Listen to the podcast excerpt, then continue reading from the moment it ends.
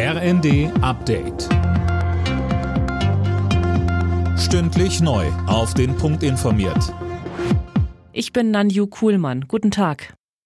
Der Amokläufer an einer Schule im US-Bundesstaat Texas hat seine Tat bei Facebook angekündigt. Das teilte der Gouverneur der Stadt Uvalde Abbott mit.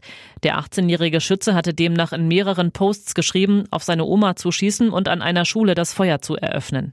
Imme Kasten. Laut CNN soll er die Tat auch einer 15-jährigen Deutschen per Chat angekündigt haben. 19 Kinder und zwei Erwachsene starben. Der Täter wurde erschossen, sein Motiv ist bisher unklar. Und nach der Tat ist die Diskussion um schärfere Waffengesetze in den USA wieder entbrannt. Präsident Biden fordert entsprechende Schritte. Die Republikaner stemmen sich im Senat allerdings immer wieder dagegen. Sie stehen an der Seite der mächtigen Waffenlobby NRA. Im Osten der Ukraine wird die Offensive der russischen Truppen nach ukrainischen Angaben immer gewalttätiger. Es werden verstärkt schwere Artillerie und Raketenwerfer eingesetzt. Präsident Zelensky sagte, die Angreifer seien in der Region deutlich überlegen. Die Corona-Schutzmaßnahmen am Arbeitsplatz fallen ab heute weg. Die entsprechende Verordnung ist ausgelaufen.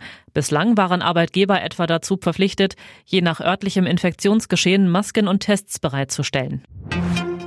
Die Wälder in Deutschland leiden weiter unter Extremwetter. In den Jahren 2018 bis 2021 lag der Schaden nach Angaben des deutschen Forstwirtschaftsrates bei 15 Milliarden Euro, berichten die Funke-Zeitungen.